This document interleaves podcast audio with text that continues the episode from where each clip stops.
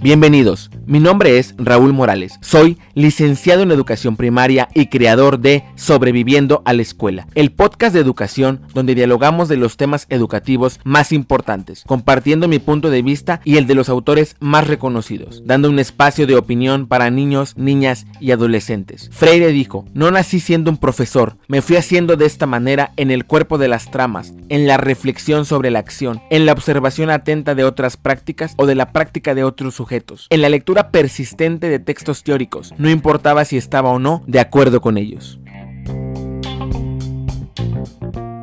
Bienvenidos al podcast Sobreviviendo a la Escuela. Este podcast es un espacio de diálogo académico, pedagógico, didáctico y científico de diversos temas de interés educativo. Pero también es para hacer una reflexión constante y orientar acciones en beneficio de los estudiantes. Los micrófonos de este espacio siempre estarán abiertos a niños, niñas y adolescentes que quieran compartir su opinión de un tema escolar o de interés social o simplemente su experiencia estudiantil. Así que los invito compañeros maestros y padres de familia a darles voz a quienes harán de este mundo un lugar mejor. Para hacerlo pueden mandar un audio que pondremos gustosos en este espacio a través de nuestra página en Facebook. Nos encuentran como INET tenemos un logo color rosa. Los esperamos. El día de hoy estamos en el episodio cero, en el demo de nuestro podcast Sobreviviendo a la Escuela, y hablaremos del sistema educativo mexicano y cuál ha sido su nivel de respuesta ante la emergencia mundial sanitaria ocasionada por el COVID-19. Cuando empezó grave la situación y las autoridades decidieron adelantar las vacaciones de abril, yo guardé mis cosas como un día normal Borré los escritos del pizarrón, acomodé las bancas de mis niños. Recuerdo haber echado un vistazo escaneando todo lo que estaba a punto de cerrar con llave, sin saber siquiera cuándo podría volver a ver esas cuatro paredes, donde tanto tiempo vivimos experiencias de aprendizaje. Al salir del salón y dirigirme a la dirección, observé a mis compañeros con una terrible preocupación ante un futuro incierto. Algunos de ellos eran muy optimistas, pensando en regresar tan pronto como sea posible. Otros, con temor, imaginando quizá que jamás volveríamos a vernos. Y así, con un mundo de incertidumbres, nos dijimos adiós. Mientras estábamos en supuestas vacaciones, nuestro secretario de Educación Pública, en ese momento, Esteban Moctezuma Barragán estaba trabajando a marcha forzada intentando dar respuesta a todas las preocupaciones. El reto era enorme, organizar medio ciclo escolar para que los niños hicieran válido su derecho a la educación a pesar de las condiciones sociales que vivíamos en ese momento. Pero a mi parecer había un punto débil en este ejercicio un punto débil que ha venido aquejando al magisterio desde hace mucho tiempo, la falta de comunicación. Es decir, los maestros de grupo realmente no sabíamos absolutamente nada de lo que iba a pasar, mientras que los periódicos nacionales daban noticias de un regreso virtual. Pareciera que algunos periodistas, que algunos medios sabían más de educación que los propios maestros, que son los principales encargados de diseñar y poner en práctica las estrategias de enseñanza ideales para que los niños aprendan. Las páginas de Facebook o de cualquier red social se empezaron a llenar de material digital para los maestros. Alguno que otro medio de estas redes sociales intentó monetizar con esta situación. Es decir, vendían materiales, vendían videos, vendían el apoyo, vendían cualquier cosa que el maestro le pudiera ayudar, porque nadie sabía cómo es que íbamos a regresar. Y fue así hasta que la noticia se dio.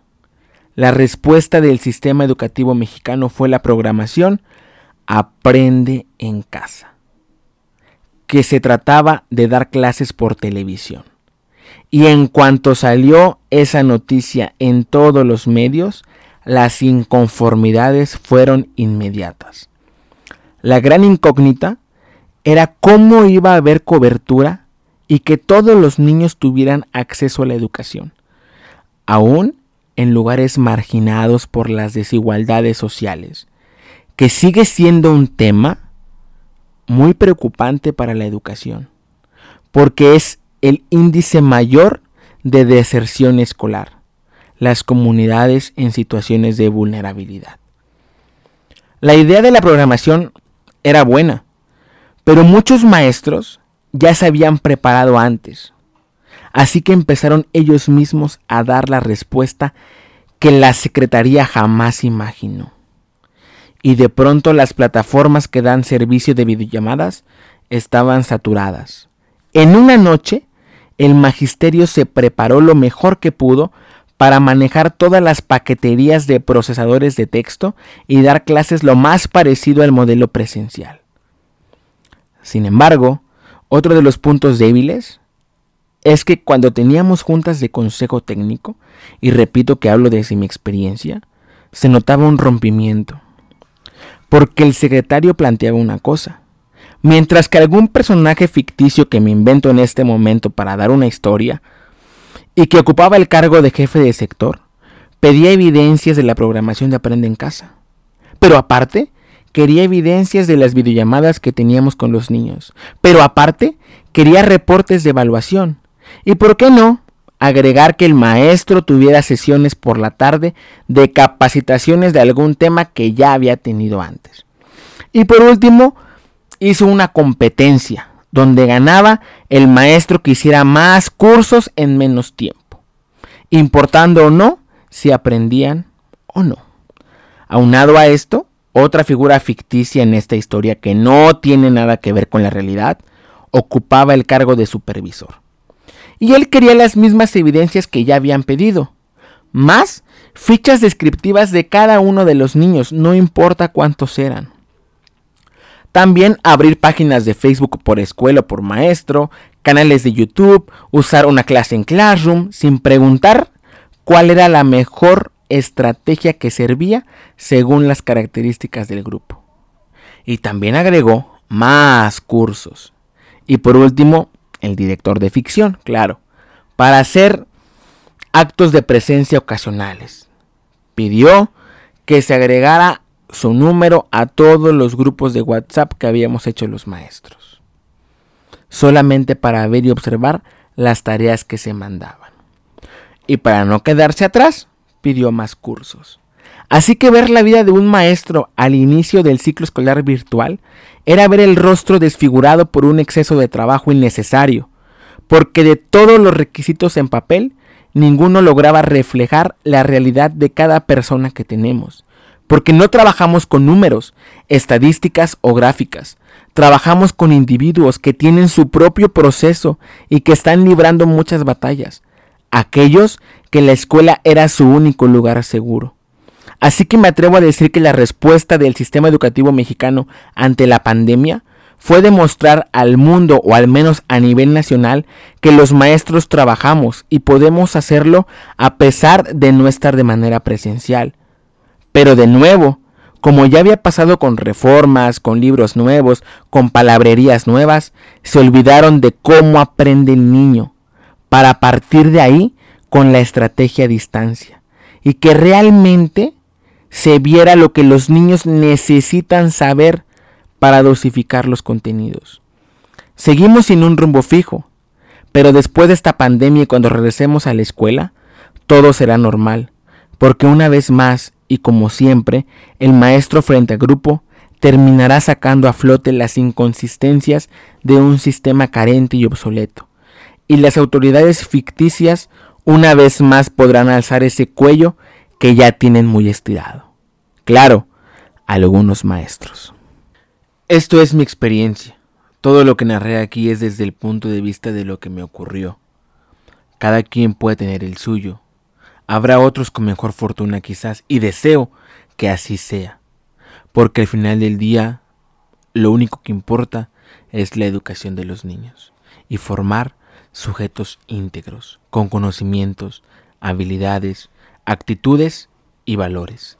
Para cerrar este episodio, quiero compartir con ustedes un autor al cual yo admiro mucho porque sus libros son de crítica a la educación, una crítica desde la estadística, desde datos reales, donde aquí sí entra la matemática. ¿Para qué? Para visualizar cómo estábamos antes en educación, cómo estamos ahora y cómo vamos a estar. Porque a pesar de que esta pandemia siga o termina, yo no visualizo una educación mejor. Porque es sexenio tras sexenio de muchos cambios educativos sin razón, sin sustento. Y cuando apenas se veía un proceso, vuelve a haber un cambio más. Este autor se llama Eduardo Andere, quien es un analista y consultor en temas de educación, aprendizaje, políticas públicas y educación comparada. Escribió un libro que se llama La Escuela Rota, Sistema y Política en contra del Aprendizaje en México. Y dentro de sus páginas me llama la atención una frase que retoma de Fernando Solana mencionado por la Tapí, que dice, lo que quiero subrayar es que los presidentes no tenían una visión de la educación como instrumento fundamental para construir una sociedad y un país más abierto, más consciente de sí mismo, menos desigual.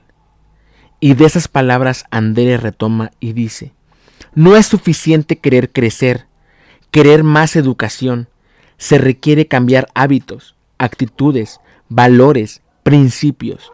Se requiere reinventar a México y a los mexicanos para una cultura superior, una cultura de aprendizaje. Y hasta allá vamos. Gracias por sintonizarnos y esperamos su presencia en nuestro episodio número uno de este podcast Sobreviviendo a la Escuela.